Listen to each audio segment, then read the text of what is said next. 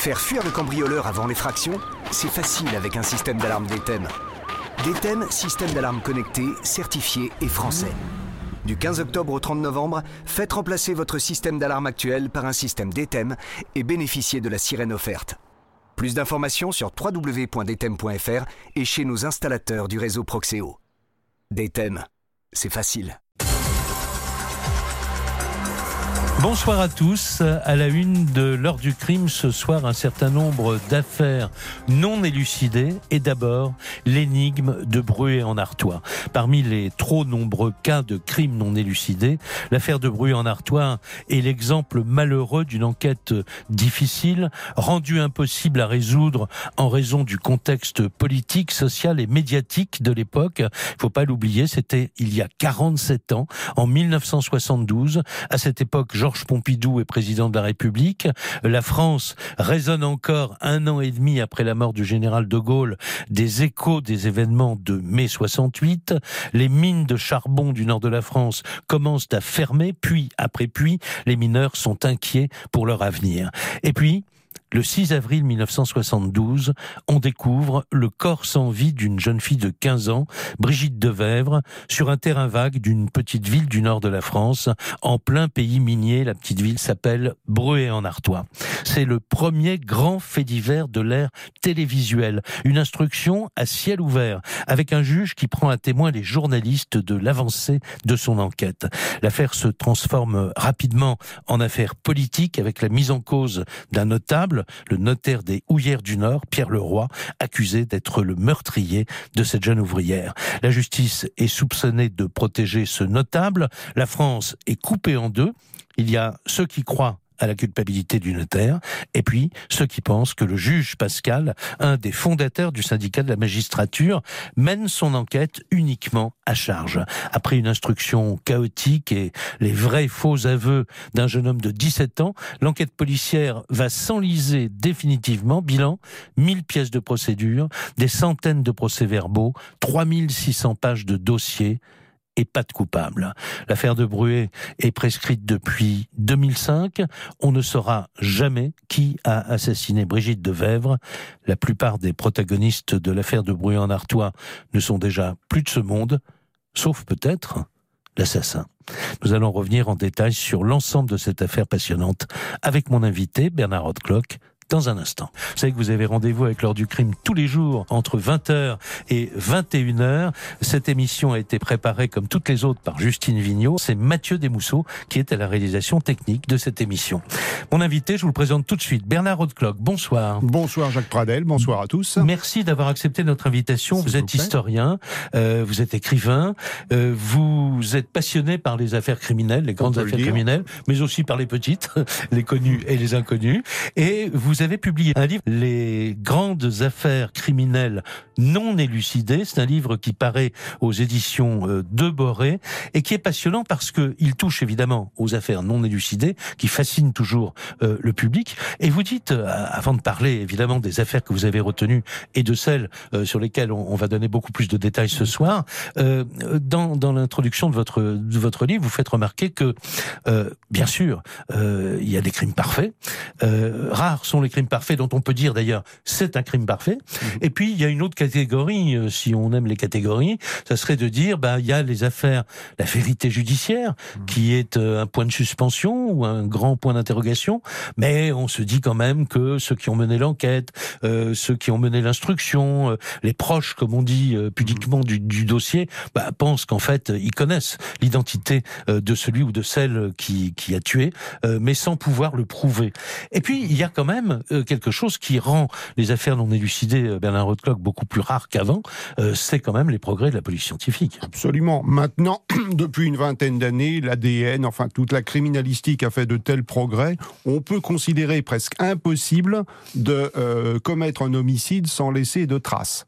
Cela dit, et comme pour rappeler aux êtres humains qu'ils sont faillibles, eh bien, il y a toujours des négligences, il y a toujours des, euh, des cafouillages en tout genre, il y a toujours des, euh, des dysfonctionnements, en un mot, qui font que certaines affaires restent soit non élucidées, soit imparfaitement élucidées. Voilà, on peut parler de l'affaire Grégory, euh, dont le feuilleton euh, n'est mm. toujours pas terminé, qui est toujours euh, une affaire en plein, en plein développement encore aujourd'hui. Je vous dirais qu'on peut parler de trois, depuis la guerre, bon, trois grandes affaires du même type que l'affaire Grégory, l'affaire Dominici en 1952, l'affaire de Bruet en Artois, dont nous reparlerons tout à l'heure en 72, l'affaire du petit Grégory en 84, deux affaires mal élucidées, mais qui ont surtout donné lieu à un phénomène médiatique et sociologique presque j'irais jusqu'à dire inconcevable, et pourtant qui s'est qui s'est déroulé? Voilà. Alors il faut dire aussi que à l'époque où ces affaires se sont déroulées, euh, la police scientifique n'avait pas fait du tout les progrès qui sont mmh. euh, euh, ceux qu'elle a fait par la suite. D'ailleurs, mmh. en partie à cause de l'affaire Grégory, mmh. c'est là où les enquêteurs, la justice, les ministres se sont dit il faut quand même peut-être qu'on bâtisse en France un, un, un vrai comment dire un vrai dispositif de d'analyse scientifique. On apprend souvent de ses erreurs. Voilà. Et, et on peut saluer euh, à la fois l'IRCGN et les laboratoires qui travaillent pour la police nationale, parce que euh, ces laboratoires sont maintenant au niveau des grands laboratoires euh, mondiaux, et l'actualité est là pour nous le rappeler assez souvent. Alors, il y a également une affaire que vous n'avez pas citée, dont on va parler tout à l'heure. C'est une affaire qui a touché un, un homme politique dont, dont, le nom doit être maintenant, doit dire peu de choses à ceux qui, qui nous écoutent, Joseph Fontanet. C'était eh au tout début de l'année 1980. La nuit du 2 au 3 février 1980. Alors cet ancien ministre, il avait 59 ans, mais disons que c'était un jeune retraité qui avait déjà pris euh, ses distances avec la politique active, a été retrouvé abattu d'une seule balle en travers d'un trottoir d'un boulevard du 16e arrondissement. Il est mort deux jours après et ça reste là, pour le coup, ça reste une affaire véritablement non élucidée. Il y a plusieurs hypothèses plus ou moins solides, mais pas de solution. On reviendra ensemble, bien sûr. Euh, et puis, parmi les hypothèses, d'ailleurs, la, la, la, première qui avait été émise à, à, à l'époque, on a quand même pensé qu'il y avait peut-être erreur sur la personne. Exactement. Et c'est peut-être une piste qui, euh, euh qui n'a pas donné tout ce qu'elle pouvait peut-être euh, amener aux, aux, enquêteurs. Il y a également, je voudrais citer quand même quelques autres affaires dont, dont vous parlez dans, dans ce livre. Il y a l'assassinat de Pierre Goldman, euh, alors Pierre Goldman, voilà.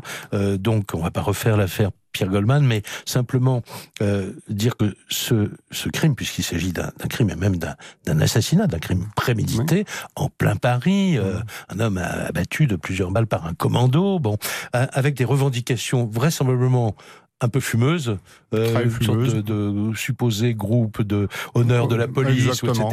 On est en plein dans la politique euh, aussi, dans la dans, dans la mouvance d'extrême gauche, on va dire, euh, née de, de 1968.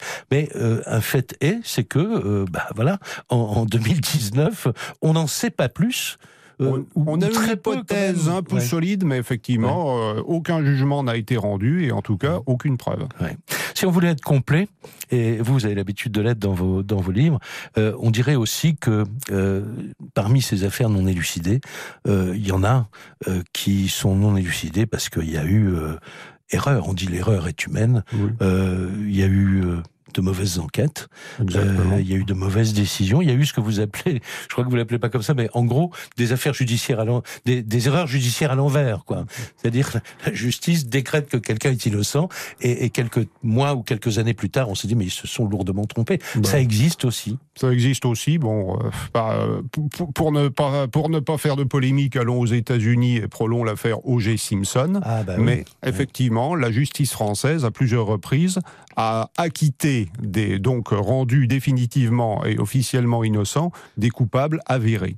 Voilà. Alors, on va pas citer d'affaires françaises de ce côté-là. Vous avez raison parce que quand il nous arrive de revisiter un certain nombre de ces dossiers, euh, on a une, une, une influence de, de messages euh, de gens disant mais comment osez-vous revenir sur cette finalement un certain nombre de, de, de vérités semblent révélées, mhm. alors qu'en fait quand on met le nez dans le dossier euh, et un certain nombre d'ailleurs d'anciens policiers en retraite l'ont fait, mmh. mais mais voilà, mmh. c'est très difficile à admettre pour le public que un tel ou un tel était, ait pu être innocent du crime qu'on l'accusait parce mmh. qu'il y a eu des campagnes de presse, parce qu'il y a eu aussi des gens qui, très sincèrement, pensaient que ces personnes avaient été injustement condamnées. L'irrationnel l'emporte là sur les faits, sur les faits indiscutables. Et quand vous parlez de O.J. Simpson, on peut dire c'est ce grand sportif américain évidemment qui était connu, c'est le moins qu'on puisse dire, de l'ensemble du continent américain, et du monde entier finalement. Cet homme accusé d'avoir tué sa femme et un ami de sa femme, je crois, euh, va être innocenté euh, devant la devant la justice. Mais ensuite, comme souvent aux États-Unis, il y a un procès civil. Oui. Procès civil pour voir. Euh, et là, il est condamné à indemniser mmh. ses victimes, ce qui est complètement contradictoire puisque il a été acquitté. Bah vous évoquiez Pierre Goldman. En fait, Pierre Goldman, c'est une double énigme. D'abord, qui l'a tué? Et ensuite, était-il en 1970 ou non coupable du de ce dont on pardon, oui. du double un meurtre dans une pharmacie, euh, du meurtre de deux pharmaciennes et d'un témoin. Or, il a été d'abord condamné puis acquitté mais euh, le jugement civil qui le jugeait, qui le jugeait coupable n'a jamais été cassé. Donc, euh, de ce on est dans une situation très très comparable. Mmh. Et, et, je dis pour la petite histoire, O.J. Simpson, au cours de ce procès civil, euh, a été confondu euh, par la justice civile, mais ça n'avait euh, évidemment, ça ne pouvait pas être pris en compte par, la, la, justice. Autorité de la chose jugée. Voilà. Alors, on va parler de vérité judiciaire et puis peut-être de vérité entre les lignes avec vous, Bernard Rothkock. Et dans un petit instant, je vais rappeler à tout le monde, pour qu'on sache exactement de quoi on parle, les circonstances dans lesquelles l'affaire qu'on appelle l'affaire de Brouet en Artois a éclaté.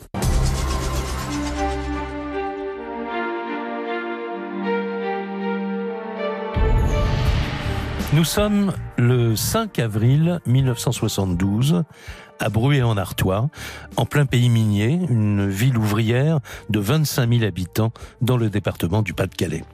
Ce soir-là, vers 19h30, une adolescente de 15 ans et demi, la petite Brigitte Devèvre, quitte la maison de mineurs de ses parents, rue de la Comté, pour aller dormir, comme elle le fait presque chaque soir, chez sa grand-mère qui habite rue du Languedoc. Quelques minutes plus tard, on l'aperçoit rue de Ranchicourt en train de discuter avec un homme d'environ 1m75 selon les témoins, qui porte un pull bleu à col roulé. C'est la dernière fois qu'on la verra vivante. Le lendemain, 6 avril, en début d'après-midi, des gamins qui jouent au ballon découvrent son corps dans un terrain vague qui sépare les corons des quartiers bourgeois de la ville. Elle est partiellement vêtue d'un chemisier écossais et d'un soutien-gorge. L'autopsie euh, démontrera qu'elle n'a pas été violée. On l'a étranglée. Puis le corps a été traîné sur une centaine de mètres. Elle a ensuite été mutilée à coups de hachette et abandonnée là où on l'a trouvée, à 9 mètres très exactement de la haie d'une villa blanche, celle de Monique Béguin-Mayer, la fille du plus gros marchand de meubles de Bruet. Madame Béguin-Mayer est à cette époque en instance de divorce. Depuis 18 mois, elle est devenue la maîtresse d'un notable de cette petite ville, le notaire des Houillères du Nord et aussi le notaire des riches propriétaires de la région. Il est membre du Rotary Club, c'est un homme respecté, assez hautain et même euh, cassant, diront certains. Il s'appelle Pierre Leroy, il a 37 ans. Pour l'heure, il habite encore chez sa mère en attendant de pouvoir épouser Monique et pour ne pas la compromettre lorsqu'il lui rend visite, il ne gare pas sa voiture devant la villa, mais derrière, côté jardin, à quelques mètres de l'endroit où l'on vient de découvrir le corps de l'adolescente assassinée. Le 11 avril, Pierre Leroy est interrogé sur son emploi du temps le soir du meurtre. Pour ne pas impliquer sa maîtresse, dira-t-il plus tard, il s'embrouille dans ses explications, donne cinq versions différentes de son emploi du temps dans la soirée du 5 avril. Il ne peut donner aucun alibi pour un trou de 20 minutes entre 20h10 et 20h30 ce soir-là. Le 13 avril, il est inculpé d'homicide volontaire et incarcéré sur décision du juge d'instruction chargé de l'affaire. Le juge Henri Pascal, qui est l'un des fondateurs du tout nouveau syndicat de la magistrature et qui ne fait pas mystère de ses opinions de gauche. Sur RTL, c'est Jean-Pierre Defrin qui annonce l'inculpation du notable. C'est un notaire de Bruay en Artois, Pierre Leroy, 37 ans, qui depuis 48 heures était interrogé sans relâche par les policiers de Lille au sujet de l'assassinat de Brigitte, 16 ans. Il y a une heure, Pierre Leroy a été inculpé d'homicide volontaire. Comme il l'avait déjà fait au cours de l'enquête, il nie toute participation à cette affaire. C'est jeudi dernier vers 21h que des passants avaient découvert le crime dans un terrain vague. Brigitte de Verve gisait entièrement dévêtue, son visage était meurtri par de nombreux coups et sa tête avait une profonde entaille. Pierre Leroy était très connu à Bruay en Artois et dans la région. Il était membre des clubs les plus chics, très lié avec ce que l'on appelle la bonne société locale. Bref, c'était un homme très considéré. Je vous le répète, il vient d'être inculpé d'homicide volontaire. Toutes les conditions sont désormais réunies pour faire de l'assassinat de Brigitte de Vèvre un crime de classe. Le juge Pascal, qu'on appellera le petit juge, euh, est un personnage euh, médiatique, comme on dirait aujourd'hui ce méridional, un peu rondouillard, aime en effet la presse. Il parle volontiers de son instruction, il évoque ses hypothèses personnelles devant les micros et les caméras, et il est soutenu dans son combat par la presse de gauche et aussi par une association locale, le Comité pour la vérité et la justice, qui s'est créé sous l'impulsion de la gauche prolétarienne. Ces anciens maoïstes de mai 1968 veulent en effet mener une enquête populaire. Ils sont persuadés de la culpabilité du notaire et de la culpabilité aussi de sa compagne. Leur journal la cause du peuple ne fait pas dans la dentelle. On peut y lire par exemple ceci, je cite, ouvrez les guillemets, un bourgeois qui mange des steaks d'une livre quand les ouvriers meurent de faim ne peut être qu'un assassin d'enfants. Fin de citation. L'affrontement va prendre de telles proportions d'ailleurs que le philosophe Michel Foucault, inquiet d'une telle hystérie, va inviter Jean-Paul Sartre, qui soutient le comité Vérité-Justice de Bruet, à réfléchir aux limites de la justice populaire. Il lui demande officiellement de calmer ceux qui appellent au lynchage du notaire. Le 27 avril, une reconstitution du crime a lieu en présence de plusieurs milliers de personnes. La fiancée du notaire y assiste, elle est insultée par la foule. Le lendemain, l'avocat de Pierre Leroy, avec l'accord du procureur de Béthune, demande la mise en liberté du notaire, qui ne cesse de clamer son innocence depuis le début, demande rejetée immédiatement par la chambre d'accusation de Douai, qui soutient le petit juge dans son combat. Henri Pascal va d'ailleurs aller encore plus loin le 1er juillet, il inculpe Monique Béguin-Mayer de complicité de meurtre et il multiplie ses déclarations publiques pour dire à la presse ses certitudes. Mais, une semaine plus tard, coup de théâtre. Le notaire est libéré. Et le juge Pascal est officiellement dessaisi de l'affaire par la Cour de cassation. Il est remplacé le 20 juillet par le juge Sablérol du parquet de Paris, qui reprend les commandes de l'enquête, donc dans une ambiance euh, pour le moins houleuse. Une manifestation à Béthune réunit plus de 2000 personnes à l'appel du comité Vérité-Justice qui annonce sa décision de poursuivre l'enquête populaire avec l'aide des habitants de Bruy en Artois. Un an plus tard, un jeune homme, ami de Brigitte Devèvre, qui a le même âge qu'elle, s'accuse du meurtre. Ce garçon, considéré comme instable par les éducateurs de l'institut où il est placé, s'appelle Jean-Pierre Flau. Il est depuis le début un membre actif également du comité Vérité-Justice. La police va trouver, en perquisitionnant chez son frère aîné, une paire de lunettes. Une paire de lunettes qui appartient à Brigitte. Le comité laisse entendre que le jeune homme est manipulé et qu'il a même peut-être été payé pour endosser la responsabilité du crime. Une nouvelle reconstitution a lieu le 1er mars 1974, puis une seconde le 3 avril. Elles ne donneront rien. Le jeune homme euh, tient des propos peu cohérents qui ne correspondent pas aux constatations de l'enquête, mais il est maintenant le suspect numéro un. Son procès aura lieu le 27 juin 1975 avec un nouveau coup de théâtre. Les parents de Brigitte Devèvre ont décidé de ne pas se porter partie civile. Jean-Pierre Flau sera relâché le 15 juillet et définitivement relaxé, au bénéfice du doute, par décision de la Cour d'appel de Paris le 26 février 1976. Entre-temps, les époux Leroy ont bénéficié d'un non-lieu définitif. L'affaire est classée sans suite en 1981. Le crime, lui, a été définitivement prescrit en 2005. Le juge Pascal est mort en 1989.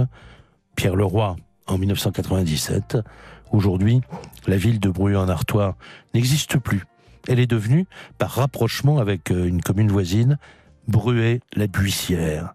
Et le terrain vague du meurtre a laissé place à un lotissement de belles maisons blanches, bien alignées, où le souvenir de l'affaire est maintenant enfoui. Décidément, le meurtre de Brigitte de Vèvre est bien un crime parfait. L'heure du crime. Sur RTL. L'invité de l'heure du crime ce soir pour parler bien sûr de l'affaire Bruyant-Artois, mais aussi d'autres affaires énigmatiques dans un instant, c'est Bernard Hautecloque. Alors, j'ai voulu être très précis et rappeler, euh, rappeler les, les, détails, les différents rebondissements de, de cette affaire. On va laisser pour l'instant de côté euh, tout euh, l'aspect politique qui, on peut dire, a, a largement pollué l'enquête criminelle. Hein, bon, euh, vous dites même quelque part que peut-être que le, le, le, fameux juge Henri Pascal, certes, il avait créé un syndicat de gauche, le syndicat de la magistrature, mais enfin, vous dites que finalement, personne ne sait comment il aurait réagi si le si le suspect avait été un Exactement. J'ai pris la défense du juge Pascal. Bon, il a été très critiqué. Mmh mais pas, euh, bon, à juste titre sur certains aspects, mais je crois que c'est à, à, tort qu'on l'a accusé de parti pris. Mais c'est vrai qu'il était contre le secret de l'instruction, et, et ça, c'était ses idées, c'est oui. son idéologie. Il, il, voulait faire des instructions à, à ciel ouvert. et, public. Et il donnait rendez-vous, donc, comme ça, aux journalistes sur l'escalier le, du palais de justice, etc., mais pour dire ce qu'il pensait. Il, hein. il est même arrivé de convoquer les médias avant une, avant une perquisition. Oui, ça lui a été reproché évidemment ce qu'on a dit. C'est pour ça qu'il a été sanctionné d'ailleurs. Ouais. Bon, alors euh, si on revient aux, aux, constatations, aux premières constatations, euh, parce que certains se demandent peut-être pourquoi brutalement euh, le notaire Pierre Leroy euh, est mis en examen parce qu'il y a un trou dans son emploi du temps. Euh, je rappelais entre 20h et 20h30. que dit l'autopsie alors Alors l'autopsie a pu être très précise sur l'heure de la mort parce que la jeune Brigitte avait mangé une orange à 6h30 et vu l'état de sa digestion, on a pu placer l'heure de la mort entre 20h et 20h15. D'accord, ça c'est la médecine légale qui le dit. Exactement. Euh, et, et, donc, donc euh, on peut également, et ça vous allez nous dire pourquoi, penser que le corps, que, que cette malheureuse jeune fille n'a pas été tuée à l'endroit où on l'a retrouvée dans ce terrain vague. Effectivement, c'est très énigmatique. Elle a, bah d'abord, le corps était sec alors qu'il avait plu toute la nuit. Ouais. Ensuite, il était plein d'excoriations, ce qui donnait à penser quoi, des, des, griffures. Oui, c'est cela, des, des griffures, ouais. ce qui donnait à penser qu'on l'avait traîné, par exemple, euh, euh, à, travers, à travers une, une, haie, de, ouais. une haie de conifères et par hasard, à 9 mètres de là, la haie de la Villa Mailleur était euh, formée de, de, ce genre de comnifères. Ouais. Et euh, donc, euh, mais pour l'instant, les premiers jours, la police, bon, une enquête de routine, notamment une enquête de voisinage. Et voyez le hasard, une voisine se plaint que ce soir-là, une 504 Peugeot est égarée en stationnement gênant. Et elle a relevé le numéro. C'est la voiture de Maître Leroy. Ouais. Bon, pas routine sans, on est quand même loin. On le convoque, on imagine un, un interrogatoire de routine, et cet interrogatoire de routine se passe très mal pour ouais. Pierre Leroy. Oui, parce que euh, il va pas donner la même version de du. Il dit j'ai dîné avec euh, euh, avec. Euh, non mais je prends ça parce que je, je m'en souviens. Mais il, il, dit qu'il a mangé, je suis plus un plat froid. Mmh. Elle, elle va dire qu'elle lui a concocté un bon petit plat chaud.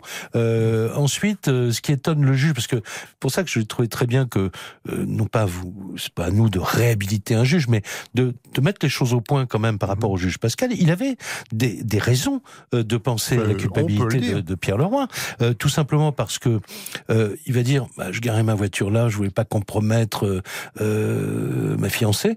Bah, le juge va lui dire, mais attendez, tout le monde sait dans le, le pays, vous allez manger au restaurant ensemble, Mhm. enfin, tout le monde sait que c'est votre maîtresse, bon, alors pourquoi la protéger euh, là, etc. Donc il y avait un certain nombre de points Absolument. Qui, qui avait évidemment à être ensuite creusé par l'enquête, etc. Ce qui n'a pas Mm. peut-être pas été le cas. Et puis, euh, mais peut-être que j'anticipe, mais euh, les, les pistes suivies, quand je euh, relis le, le récit que vous donnez dans votre livre, les grandes affaires non élucidées, en fait, le, le premier suspect qui s'impose tout de suite, c'est lui, et on va Oui. pas chercher ailleurs. C'est cela. Alors, le juge avait quand même ses raisons. Euh, le roi n'a pas avoué d'entrée de jeu qu'il était venu rendre visite à sa maîtresse. D'abord, il l'a pris de très haut, c'est tout juste, il n'a pas engueulé ceux qui l'interrogeaient. Ensuite, il a multiplié les mensonges, il a multiplié les contradictions. Il lui a fallu plusieurs heures pour reconnaître que finalement, bah, il était tout simplement venu rendre visite à sa copine. Mais euh, il y avait contradiction, il y avait également l'impression qu'il faisait. Là, le juge a été subjectif. C'est vrai que Maître Le Bon, paix à son âme, mais c'est vrai qu'il ne donnait pas une impression extrêmement sympathique. Et le juge s'est sans doute laissé impressionner par ça. Et il y a eu pire, un moment où il était en détention. Il a demandé à sa Monique Mayer de lui apporter de la nourriture. Et dans la nourriture, ils ont échangé des messages Eh oui. comme quoi il fallait synchroniser euh, leur Leur récit, Et ces messages ont sûr. été interceptés et ils ont fait une, euh, Ouais. une impression des plus déplorables. Bien sûr. Et alors, il faut dire à la décharge, cette fois, de Pierre Leroy, euh, euh, que sa visite chez Monique Mayer, le soir, le fameux soir du, du 5 avril, avait pourtant eu un témoin, et c'était la vieille mère de Monique euh, Mayer. Or, son témoignage n'a pas été retenu. cette Elle femme. était très âgée, elle était mal d'ailleurs, elle est morte quelques mois plus tard, donc son témoignage a été jugé non recevable. Bon, Ouais, mais pourtant. hein. Euh, donc, euh, alors voilà. Euh, en fait, qu'est-ce qui encore un mot euh, parce qu'on va parler après de, de l'autre hypothèse puisqu'il y a eu un coup de théâtre énorme. C'est ce, ce jeune homme de 17 ans, un ami an de plus tard. un, un an plus tard. Mais avant, euh, il y a eu le, dessaisissement du juge. Mhm. Euh, a lieu sur quelle base? Alors, il faut, euh, il s'est écoulé trois mois entre le début de l'affaire et son dessaisissement. Et il faut se rappeler que cette affaire était devenue d'abord un énorme phénomène médiatique Ouais, et ensuite, mais dans un deuxième temps seulement, politique. On parle d'un temps que les moins de 40 ans ne peuvent pas connaître. Depuis le code euh, pénal de 1993, la présomption d'innocence est sacro-sainte, les chroniques judiciaires euh, sont généralement anonymes, les photos sont floutées. Dans les années pas du 1970, tout, ouais, pas du tout. Là. Être mêlé à une affaire criminelle, ne serait-ce que comme témoin, ça voulait dire votre photo dans les journaux, votre nom, parfois votre adresse. Voilà, et les Et vos suppositions et les hypothèses de- Absolument. On d'un se- peu n'importe qui. quand euh, le- un journaliste ou un membre du public avait- jugeait quelqu'un coupable, il ne se gênait pas pour le dire et pour exposer ses arguments.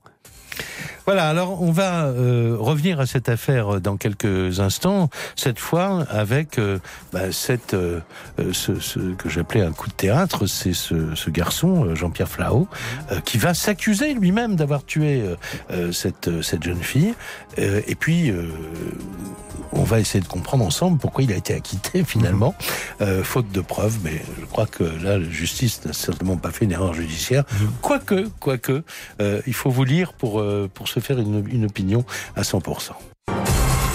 Les grandes affaires criminelles non élucidées, c'est le titre euh, du livre publié par mon invité Bernard Hautecloque. Bruit en Artois, euh, le notaire Pierre Leroy, tout le monde s'en souvient, a fini par être acquitté, ainsi que euh, sa compagne, euh, après... On a euh, donc, prononcé un non-lieu, il n'est même pas passé en jugement. Le, le ah oui, oui, absolument. Il n'y a pas eu de jugement.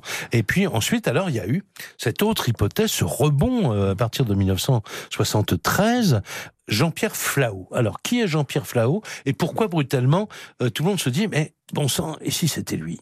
Alors tout simplement, un jeune homme du quartier, qui euh, d'ailleurs était ami avec les frères de Brigitte, le soir, il avait été entendu par le juge Pascal, comme presque tous les, les proches, or il avait donné un alibi, un alibi qui était faux. Et finalement, il avait dit qu'il était resté traîné dans, dans les rues. Bon, le juge qui tenait son coupable n'avait pas insisté, Mhm. mais Jean-Pierre Flahault ne s'était pas fait oublier, au contraire. Bon, il faut savoir Ah, que... il le- était dans le comité en question, euh, Exactement. vérité Bon. justice déjà. hein. Alors, Oui. c'est la même euh, ambivalence que lors de l'affaire Grégory. Les habitants de Bruay-en-Artois protestaient contre cette affluence de journalistes, ce barnum médiatique, mais euh, dans le même temps, euh, ils déteignaient pas, ils participaient. Et Jean-Pierre Flahault euh, se faisait inviter par euh, tous les journalistes pour dire Ah, si je disais tout ce que je savais, ben, vous seriez épaté. Bon, on le prenait pas trop au sérieux. Et un an après le crime, il décide de frapper un grand coup. Il dit ici, c'est moi qui ai tué Brigitte. Voilà. Mais attention, c'était un accident. Et il s'accuse quand même. quoi. Absolument, Ouais. absolument. Mais alors, il va donner, euh, il va, il va changer huit ou neuf fois de version, Oui.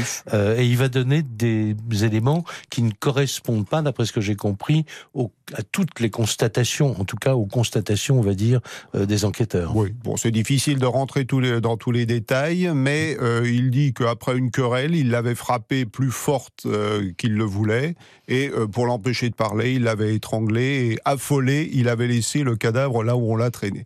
Là où on mais enfin, ça n'expliquait ouais. Oui, là où on l'avait trouvé. Ouais. Mais ça n'expliquait pas ce qu'il avait fait du cadavre pendant la nuit, ça n'expliquait pas les, les excoriations, etc. Ouais. Beaucoup de, des- beaucoup de points restaient à. Ouais.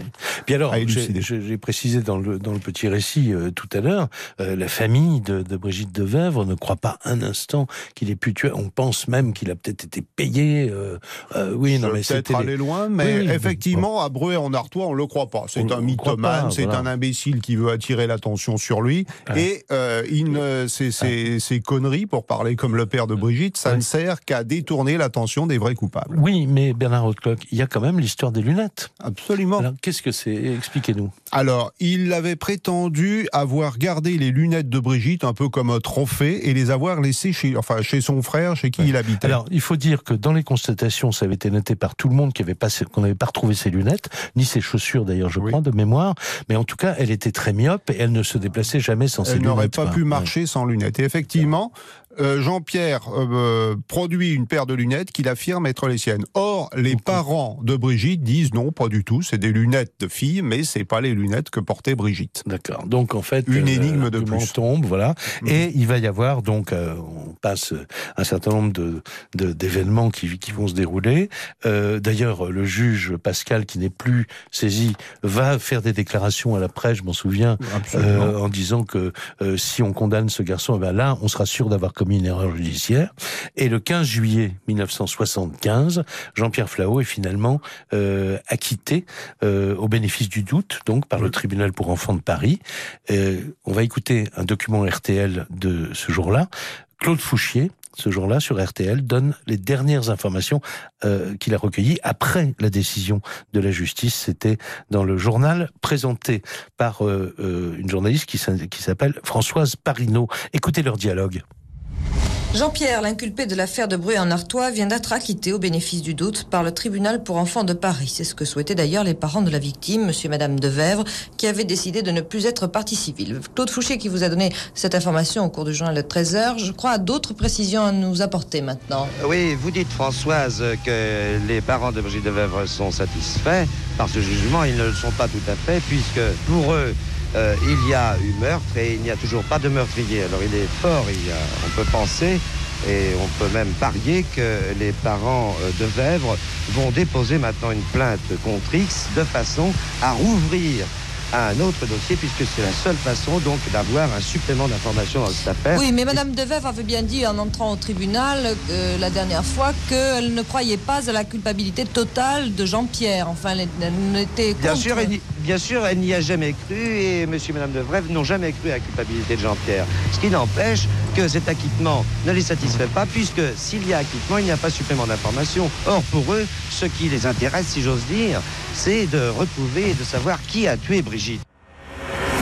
Ah, c'est ce que le père de Brigitte Devers avait rappelé dans une interview en disant la politique, m'en fous, ce que je veux, c'est la vérité. Quoi. Euh, alors, en fait, les deux journalistes ils sont tous les deux d'accord, pas pour les mêmes raisons, mais c'est vrai que les parents veulent la vérité, bien sûr. Oui, euh, ils ont alors euh, aidé par plusieurs journalistes amis et par plusieurs avocats, ils ont multiplié la procédure pour retarder le plus possible la prescription. Mais alors ils ont réussi. le, crime n'a été prescrit qu'en 2005, c'est quand même un délai anormalement long. Mais finalement, ils ont échoué à trouver l'assassin de leur fille. Voilà. Donc en, fait, euh, c'est le constat qu'on faisait au tout début de l'émission que c'est un véritable crime parfait, puisqu'il n'y a pas de vérité judiciaire, en tout cas, et qu'il n'y a pas d'auteur.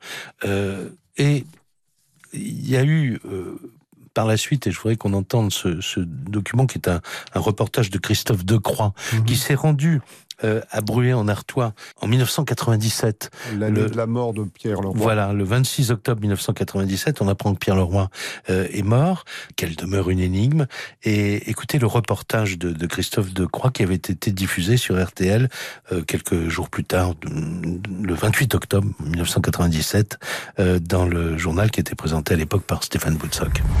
À Bruay, rien n'est plus comme avant. La petite cité minière où vivent toujours les parents de Brigitte Lèvres a été entièrement rénovée. C'est maintenant un quartier verdoyant où il n'y a plus depuis longtemps de mineurs. Le terrain où a été retrouvé le corps de l'adolescente est maintenant construit et le juge Pascal a disparu. Il n'y a que deux choses qui n'avaient pas changé. Maître Leroy avait toujours son étude notariale en bordure du quartier et à 69 ans, Marie-Thérèse Douèvre, la maman de Brigitte, réclame toujours justice pour sa fille. Depuis 25 ans, on est toujours au même point. Et on peut encore trouver, c'est pas du tout la fin du combat, on est toujours à la recherche d'un assassin. Pour nous, c'est comme si c'était passé hier. Dans le Coron, bon nombre d'habitants ont changé et seuls les plus anciens se souviennent encore. On a presque oublié, on a vécu tout, cela, mais maintenant, euh, on en parle encore de temps en temps. Mais Monsieur le notaire est toujours le notaire, hein. on l'a toujours connu. Et oui, à Bruy, tout a changé, même le nom. À la suite d'une association avec la ville voisine, Bruy en Artois est devenu Bruy la Buissière. Et pour euh, terminer euh, sur cette affaire euh, Brouillon-Artois, vous confirmez, Bernard Leclerc, même si maintenant la vérité apparaissait, même si maintenant quelqu'un s'accusait, ou si quelqu'un trouvait qui a fait le coup, si j'ose ben, dire. on pourrait toujours le soupçonner de mythomanie, parce que si longtemps, presque un demi-siècle après, comment prouver? Voilà, l'émission n'est pas terminée. On se retrouve dans quelques secondes pour euh, évoquer une autre affaire euh, ô combien mystérieuse qui s'est déroulée au tout début de l'année 1980. Euh, c'était l'assassinat d'un homme politique de l'époque, Joseph Fontanet. Jacques Pradel sur RTL. C'est la dernière partie de cette euh, émission de l'heure du crime consacrée à quelques-unes des affaires criminelles évoquées dans son livre par mon invité euh, Bernard euh, Hautecloc. Le livre est paru aux éditions de Boré. Vous avez choisi huit de ces affaires. Je voudrais quand même les rappeler. Il y a celle de Louis Renault. Alors Louis Renault, de Louis Renault. Mis à part le, fait que tout le monde connaît la marque de voiture, bah c'est l'inventeur de des, des, des Renault. pourquoi vous êtes intéressé cette histoire Parce qu'il est mort pendant la guerre, hein, il est mort à la Libération et d'une façon très énigmatique. Il a été, c'est un des rares patrons à avoir dû rendre compte de son attitude parce que bon, il avait collaboré. Il est un des rares patrons à avoir dû rendre compte de son attitude et le procès n'a jamais eu lieu parce qu'il est mort 15 jours après son incarcération. Ce qui On peut se demander si c'est une mort naturelle ou euh, malheureusement, une mort sur ordonnance. Malheureusement, on l'a presque sûrement aidé. Voilà. Alors, vous, vous évoquez aussi, là, on cite des à la fois soit des noms, soit des affaires. Simone Vadier. Simone Vadier, le grand fait divers des années 48-49, complètement éclipsé par l'affaire Marie Bénard, qui a d'ailleurs euh, qui a d'ailleurs commencé tout de suite après. Mais une affaire, un fait divers qui, euh, bah, qui à mon avis mérite euh, mérite de, de, revenir, mérite d'être lu. Qui se passe dans un lieu particulier, hein, un, lieu home d'enfants, dans le Puy de Dôme. Le directeur meurt brusquement. Est-ce qu'il a été assassiné? Est-ce que que c'est un accident? Est-ce que c'est un, euh, comment dire, euh, un accident de santé? Enfin, il faut dire que c'est un don se passionner. un don Bah jument oui. compulsif, si j'ose oui. dire, euh, que finalement euh, l'une des personnes qui était censée, euh, euh, comment dire, euh, cette Simone Vanier, hein, Oui, donc oui. euh, dont vous parlez, euh, qui était censée euh, se draper dans sa dignité parce que, etc. L'autre lui aurait mis euh, euh, les mains là où il fallait pas. Mm. En fait, elle, elle est devenue la maîtresse de, de cet homme qui va mourir, dira-t-elle, et diront un certain nombre d'experts euh, médecins pendant une, une crise Si. d'épilepsie, en disant d'ailleurs que ce qu'elle décrit est exactement euh, ce qui se passe dans une crise d'épilepsie, sauf que euh, il va y avoir un deuxième. Alors là, je laisse le plaisir de la découverte à, à ceux qui vous entendent ce soir. Il va y avoir une deuxième euh, aut- autopsie. Une bataille d'experts, c'est Voilà. pas la dernière. Et là, on va trouver peut-être quelque chose qui rappelle un étranglement, etc. Et bref, la Simone Vanier en question va être traînée en cour d'assises et elle va être acquittée. Acquittée. Voilà. Non, mais c'est une histoire que je recommande vraiment à tous. C'est un film, c'est un téléfilm, moi je trouve. euh, Voilà. Il mériterait J'attire l'attention là s'il y a des producteurs de, de télévision. euh. L'affaire Simone Vallier, inconnue du grand public, est absolument euh, passionnante. Bon, et puis euh, Marie Bénard, évidemment, on connaît la bonne dame ou de Loudun. Euh, bon, Dominici. et voilà, Dominici aussi, et puis Agnès Leroux, bien sûr, Pierre Goldman, dont on a parlé. Et puis alors, l'affaire Fontanet. Alors, le, le 1er février 1980, euh, Joseph Fontanet, qui est un homme politique, euh, on va dire, de centre droit, euh, qui a été plusieurs fois ministre sous euh, Georges Pompidou, est abattu devant son domicile dans le 16e arrondissement de Paris. Euh, la nouvelle euh, arrive à la rédaction de euh, d'RTL pratiquement à, à l'heure où, où- où les faits viennent d'intervenir. Et immédiatement un journaliste euh, de la de la rédaction euh, Alain Hamon euh, qui est un spécialiste des faits divers et des affaires criminelles euh, fonce euh, sur place. Il se retrouve sur les lieux du crime. Euh, en même temps d'ailleurs que les policiers de la brigade criminelle. Écoutez les premières informations qu'il donne dès les premières éditions matinales euh, sur RTL le lendemain matin les premières euh, informations qu'il a pu glaner elles sont très maigres D'après les, premiers renseignements euh, recueillis sur place euh, quand nous sommes arrivés euh, avec les policiers de la brigade criminelle, eh bien, il, n'y a pas de témoins et c'est assez difficile donc, en l'absence de témoins, de savoir ce qui s'est réellement passé. Les seuls témoins qui, ont vu quelque chose ont d'abord été des témoins auditifs. Ils ont entendu des coups de feu et lorsqu'ils sont approchés du trottoir où gisait Joseph Fontanet atteint par ces deux projectiles, eh bien, le ou les agresseurs s'étaient déjà enfuis. Il était 0h30 environ. Joseph Fontanet avait tenu une conférence euh, assez tard et il remontait du matériel dans son appartement. Et c'est en faisant le dernier voyage, en s'approchant de sa voiture, qu'il a été agressé. On ne sait pas si les agresseurs étaient en voiture ou s'ils l'attendaient sur le trottoir. Euh, s'ils l'attendaient sur le trottoir, peut-être a-t-il vu le, le ou les tireurs. Et ça, bien sûr, les policiers de la brigade criminelle attendent que Joseph Fontanet euh, soit définitivement euh, sauvé euh, à l'hôpital Laennec pour lui poser éventuellement les, questions.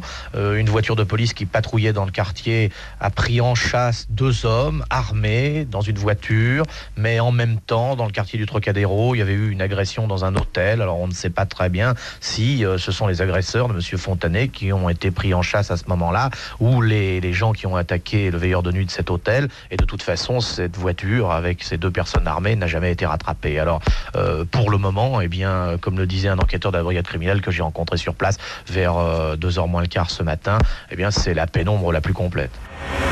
Voilà, il faut dire que Joseph Fontanet ne donnera jamais aucun détail parce qu'il est mort euh, des suites de ses blessures, je crois, le, le lendemain. Euh, enfin, voilà, Le dans, 3, dans- oui. dans les heures qui ont suivi. Euh, alors, évidemment, il va y avoir une pression politique sur, comme d'habitude. Ben, N'oublions pas, nous sommes connu. quelques mois après le suicide de Robert Boulin et Absolument.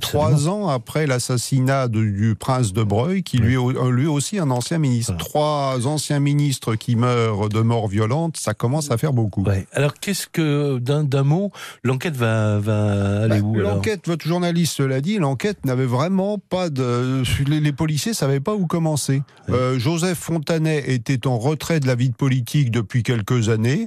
C'était un homme d'une probité absolument inattaquable. Euh, il ne s'était jamais laissé entraîner, ne serait-ce que par faiblesse, dans aucune affaire douteuse. Une vie privée absolument transparente. Alors bon, vous avez des, une cascade, comme toujours dans ces cas-là de, de revendications plus ou moins fumeuses, extrême gauche, extrême droite. La seule revendication qu'on avait prise au sérieux, c'était les vengeurs du CES Payron. En quelques mots, le Ah, CES Payron, c'était L'incendie, d'un lycée. en hein, 1973, un collège du 19e arrondissement avait brûlé, ça avait fait 20 victimes, et Fontanet, à l'époque, était ministre des- de l'Éducation nationale. C'est la seule piste que la police a pris un petit peu au sérieux, mais sans rien déboucher, sans, sans pouvoir déboucher sur rien. Ouais. Euh, pas de pas de lien non plus avec la conférence que Alain Hamon rappelait. Il avait donné une conférence la veille au soir. enfin, Sur, l'utilisation de ouais. l'informatique dans l'administration des, euh, euh, des, des collectivités locales, vraiment. ça- Voilà. même- Et alors on a cherché quand même un petit peu, est-ce qu'il n'y avait pas des dossiers secrets que- Quel est votre là Il nous reste vraiment euh, deux minutes avant la fin de l'émission. Quel est quel est votre sentiment Mon personnel sentiment, alors la police avait arrêté, je ne sais pas si c'est à ça qu'on fait allusion, avait arrêté une bande de voyous qui s'amusaient dans le 16e arrondissement à tirer sur des bourgeois. Ouais. Mais ils n'ont jamais avoué et euh, finalement, là aussi, ça s'est euh, terminé par un non-lieu. l'hypothèse du meurtre gratuit. Quoi, en Absolument. fait, euh, voilà. On a aussi euh, évoqué une erreur parce que Joseph Erreur était le quasi-sosie d'un ancien général du chat qui s'appelait ici, qui habitait son... Du chat d'Iran. du chat d'Iran, bien Ouais, sûr, ouais. qui habitait son quartier et qui a été abattu exactement quatre ans plus tard. Alors, est-ce que c'est une erreur d'un commando action des services secrets de l'Iran des ayatollahs Hypothèse, mais hypothèse intéressante. Et en tout cas, meurtre parfait. Là, il n'y a pas de question de peut-être on a remis un assassin en liberté. euh, On n'a que Euh, des hypothèses et aucune Ouais. n'est très solide, faut bien dire ce qui est. Je vous remercie beaucoup, euh, Bernard c'est moi qui vous que- remercie. Et bravo pour votre travail, qui est un travail d'historien également. Vous citez vos sources d'ailleurs et un certain nombre euh, d'ouvrages euh, qui ont euh, été publiés sur le Mhm. sur le sujet. Les affaires, les grandes affaires criminelles non élucidées, c'est aux, éditions de Boré, signé donc Bernard euh, Hautecloc, qui était mon invité ce soir. Merci beaucoup. Mais merci à vous et bonne soirée. Et l'émission est maintenant terminée.